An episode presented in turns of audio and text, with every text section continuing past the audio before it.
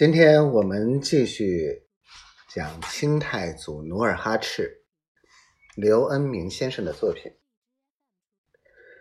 李成梁家的住室分前后两层院，走进大门后，圆圆的月亮门把院子隔成前院和后院。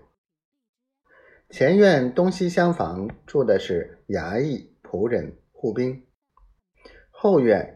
住着李氏家族的妻儿老小。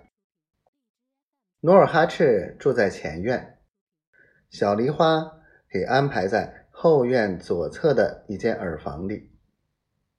平时李家家法森严，没有老人之命，谁也不能越出院门一步。高高的院墙把人隔得各自一方。八月初一那天。李成梁带兵去沈阳处理军务，清早全府出动，欢送总兵官到东城门外。回府的路上，小梨花借进店买行头的机会，离开李家妻室婢女，慢慢的跟在南差壮夫之后。他眼望着努尔哈赤的背影。既高兴又焦急。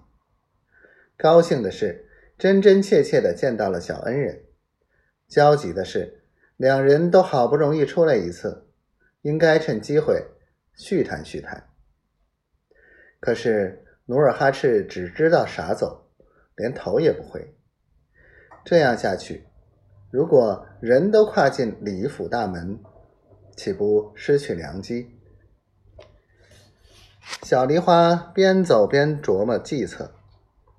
当男差快要走进李府院门洞时，突然一条大黄狗从葡萄园里窜出来。